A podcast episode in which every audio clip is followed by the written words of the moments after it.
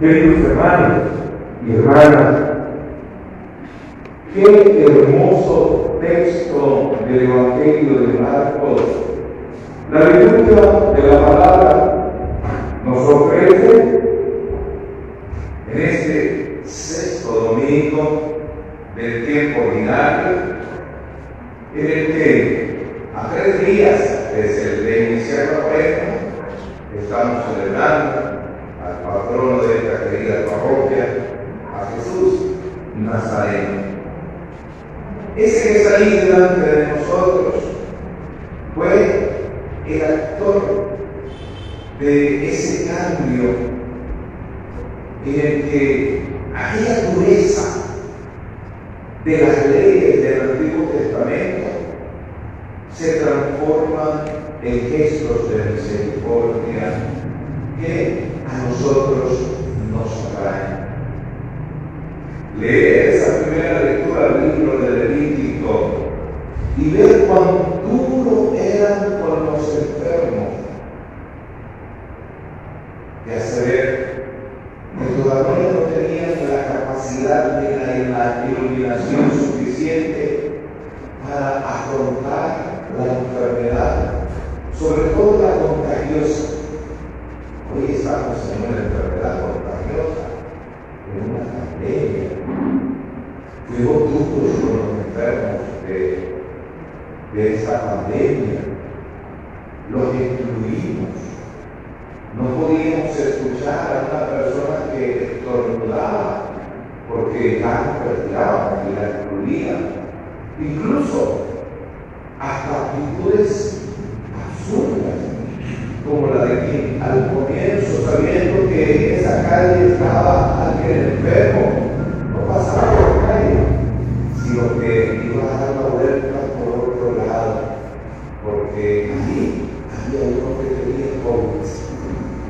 Si a estas alturas de la vida nosotros dice que ya en una cultura civilizada todavía las cosas no las sabemos manejar sin herir, sin aplastar al otro.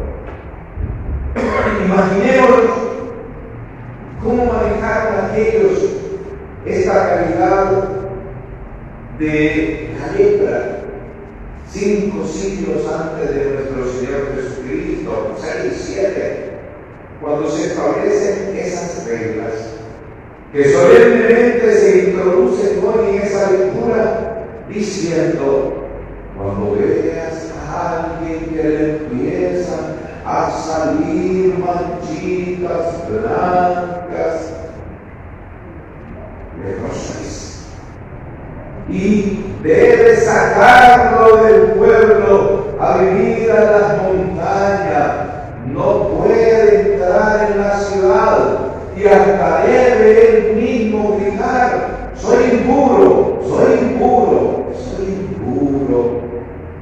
La familia lo rechazaba. Y peor todavía cuando fue avanzando el tiempo y dice la edad media hasta le ponían una campanita que cuando la gente escuchara esa campanita se apartara, se corriera, se fuera. No solamente el dolor de la enfermedad como tal, sino la exclusión.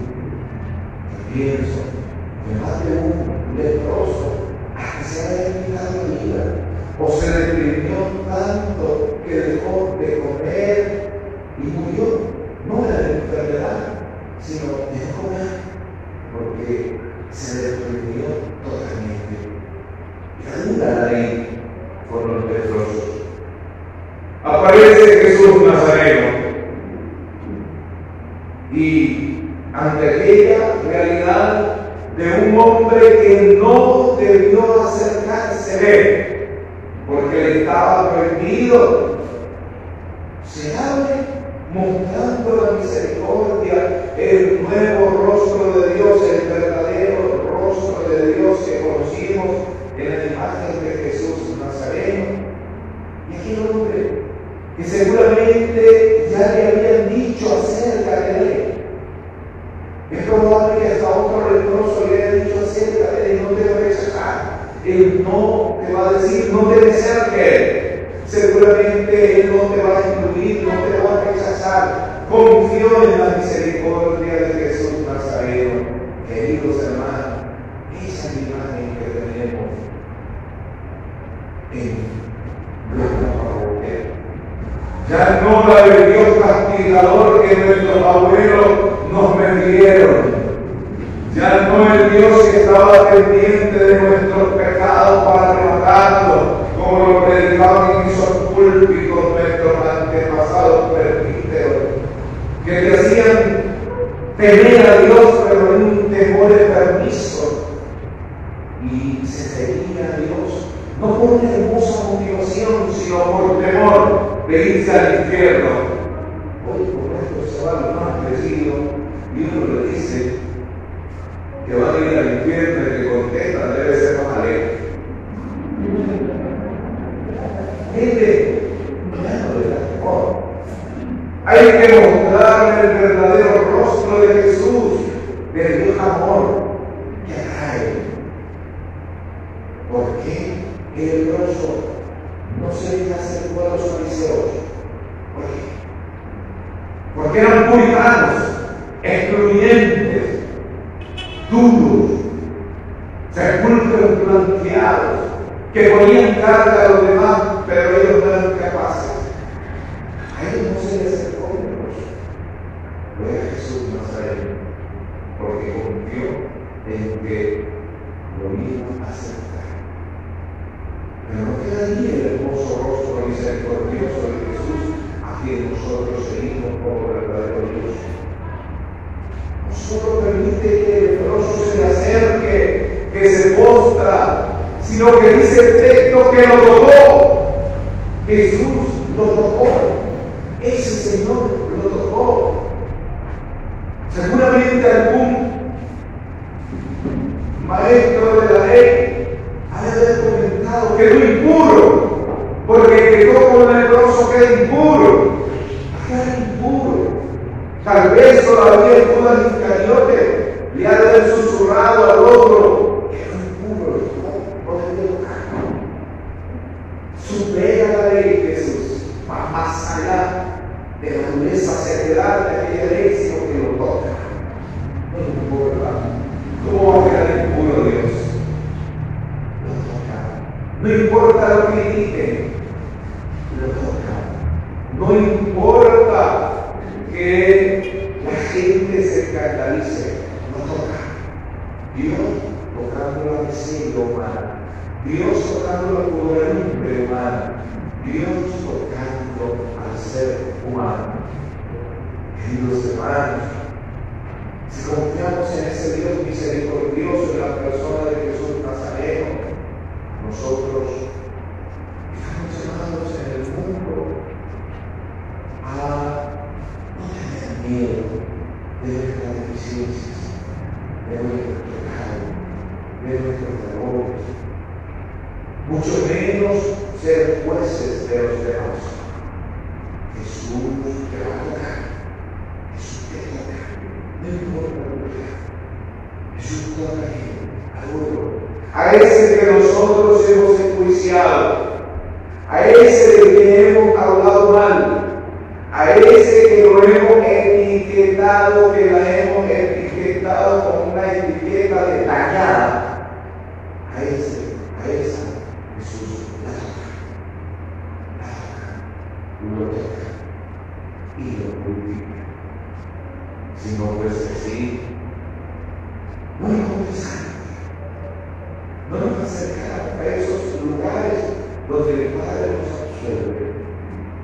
Pero si nos acercamos, es porque nos va a tocar. Cada vez que nos acercamos al confesionario, como lo vamos a hacer a partir de este miércoles de ceniza, el Señor Decía esta mañana allá en Pozo Ortega, donde igualmente celebramos la fiesta patronal de Jesús Nazareno, que a mí me encanta oír esos testimonios de personas que se paran y para motivar a otros empiezan a contar su giro, su cambio, su conversión. Y cuentan cómo era su vida pasada. Era así, así, así. A veces hasta da tristeza escuchar esos relatos oscuros de las personas. Pero más de uno, ahí es donde me encanta, ha dicho, sin embargo, un día el Señor me tocó. Quiere decir, me limpió, me purificó, me cambió, me convirtió. Un día el Señor me tocó. Qué bonito es eso. Yo comprendo que muchos de ustedes, y hasta el Papa lo hace, se acercan a las imágenes y las tocan es que Jesús sanaba también, purificaba también, tocando. Ahora no estamos tocando mucho. Y se le ha dicho a la gente, no toquen mucho las imágenes, porque algunos pueden dar fobia y después el odio. Después viene otro la toque y se les encima. Por eso estamos procurando que no lo toquen mucho. Pero es comprensible. Y cuando ya volvamos, pasemos esto, volvamos a tocar. Porque Jesús sanó tocando. Te tocó el corazón, te tocó el alma, Y a veces toca uno, a veces toca uno. Yo sé que gente que con esta pandemia, habiendo sido indiferentes a Dios apáticos, descuidados, nunca en misa y tal, se sintieron tocados por Dios, porque se, se vieron frágiles, se vieron expuestos cómo eran las romerías de gente en el sábado, el mes pasado, celebrando a Jesús de los milagros, al Señor de los milagros. Yo curiosidad, ¿por qué dije? Es que la digo fea. Casi se nos va a acabar. Mirando el punto. Aquí el padre Enrique, que es un español que trabaja en Nicaragua desde hace muchos años, el otro día me contó de una feligres que se encomendaron al divino niño y la sacaron de la tumba. De la tumba. Ya estaba entubada. Ya habían preparado la tumba y se apegaron al divino niño, que es el mismo Jesús Nazareno, y la sacó de la tumba. Gente ha sido tocada con esto. Lo ha tocado. Y hay que dejarse tocar con el Señor. Hay que dejarse tocar. Para que nos purifique, nos limpie, nos haga como leproso, no solo de piel delicada, sino de corazón puro. De corazón puro. Pero también hay un tercer detalle, queridos hermanos, en esa narración del Evangelio de hoy. Por mucho que Jesús le dice, vaya al sacerdote, paga lo que se da por un milagro de estos, de purificación, pero no se lo diga a nadie, no se lo puede decir a nadie. Se lo insistió, no se lo diga a nadie. Y uno dice, ¿por qué? Porque Jesús no le gustan los circos, él no quiere ser circo, él no quiere ser espectáculo, él no quiere que vengan los demás y tal, solo para ver, a ver si lo resucita, a ver si lo, si lo cura, a ver si le vuelve la vista, a ver si tal. No hay fe, es hasta incluso buscando oportunidad de usar. Pero aquí el hombre no se aguantó. Y aquel gozo, aquella alegría, aquella experiencia de haber sido limpiado, acogido, tocado, liberado, lo iba a hacer gran miserable. Se convierte el hombre en gran comunicador. Ay, le cuenta a todo el mundo. Ese evangelio de hoy, ¿cómo termina? Termina diciendo que por ese hombre que estuvo contándole a todas partes lo que le había pasado, por ese hombre vino mucha gente que Jesús ya no era que hacer. Ya no que. Porque vino mucha gente en busca de oración, en busca de limpieza, en busca de purificación.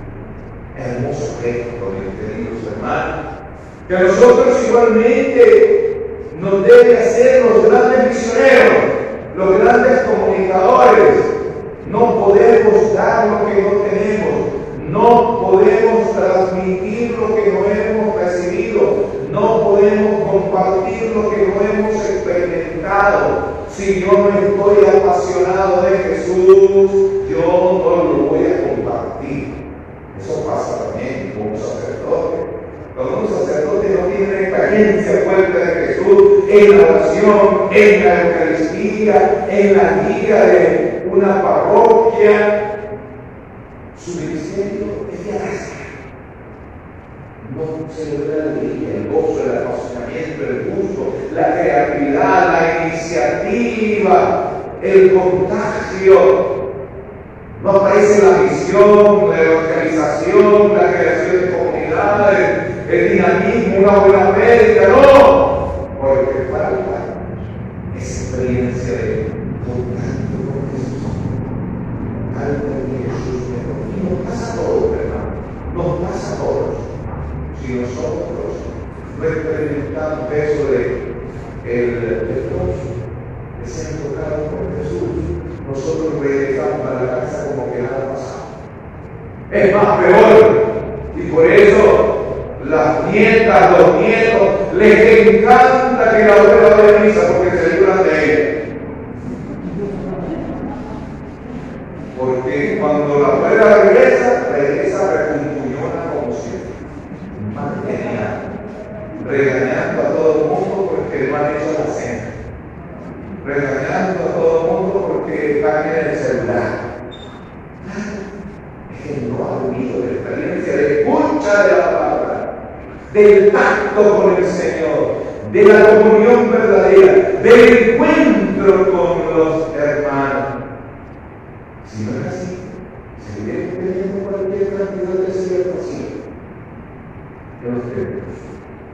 Porque eso no está porque nosotros no lo queremos contagiar. Aquel hombre de contagiar mucha gente al punto de que no aguantaba Jesús con tanta gente. El día en que tenemos esa silla en una fiesta patronal significa que nosotros hemos tenido una experiencia que contagia a los demás, que atrae a los demás, que hace que los demás vengan en búsqueda de Jesús Nazaret. Por ello, mis queridos hermanos, los invito a que este año de encuentro con Cristo, el Hijo de José, nosotros, uno, no nos sintamos que no tenemos necesidad de limpieza. Sí tenemos necesidad de limpieza. Grave sería que alguien dijera como la viejita, yo de ti no voy a confesar, si no tengo ni robo, como que eso fuera el único Ha perdido la conciencia del pecado. Y eso es cuando ya el corazón no lejos, cuando todo lo justificas, cuando todo está correcto, cuando te destruyó el imperio del relativismo, como lo llamaba San Juan Pablo II, cuando ya no sientes la necesidad de ir con el Padre, decirle, Padre, ¿por Es que que creo que con mi gente he quedado para ambiente en mi casa. No me he hecho daño, de casa hay tensiones, porque yo tengo un reino amoroso, he destruido la paz en el. Padre, que siento la necesidad porque me vuelvo muy fácil de palabra y con la vecina mire, me ponemos a desbaratar todo el mundo hasta el tiempo al lado. Yo lo siento, Padre, hay algo que me molesta. Eh, el Padre César, en vez de trabajar, de empujar la cabeza juntos. Pero es triste cuando ya no sentimos remordimiento de conciencia. Se nos murió la conciencia. Si el leproso se acomodara, él no se acerca, pero tenía esperanza de salir adelante. Pues invito pues a no acomodarnos en el pecado. En este encuentro que aprovechemos la para una buena. Y si el padre le dice, estoy ocupado ahorita, de mañana. Y si mañana le vuelve a decir que está ocupado, vuelva pasado mañana. Y así hasta que lo tiempo. Si no me van a buscar allá, a la curia, que no me hayan porque yo soy parroquiano.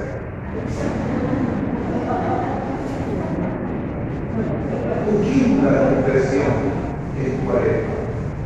Los espíritus pesan no, a no considerar si